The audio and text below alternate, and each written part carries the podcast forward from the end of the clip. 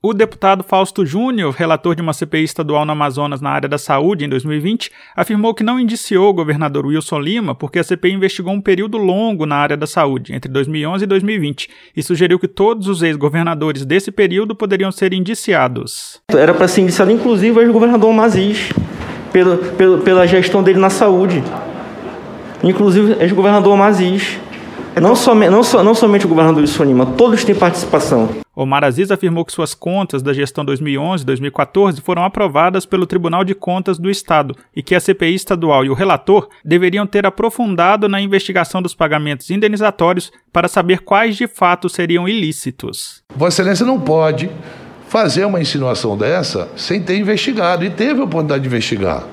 Teve a oportunidade de ter visto todos esses pagamentos ao longo dos nove anos indenizatórios, ter dito: olha teve corrupção aqui, teve corrupção ali, teve corrupção ali, e indiciar, inclusive a mim, se eu tivesse responsabilidade. Agora, você não pode chegar aqui na CPI e dizer, não, eu teria que indiciá-lo, veja, comparando o problema que o Amazônia está sofrendo por falta de oxigênio a pagamento indenizatório, deputado. Isso é diferente, é só isso que eu estou dizendo. Pela ordem, senhor presidente. Então, Vossa Excelência poderia ter feito isso no seu relatório. Que seria até bonito ter dito: olha, tem aqui indícios graves que nós temos que investigar esses pagamentos indenizatórios.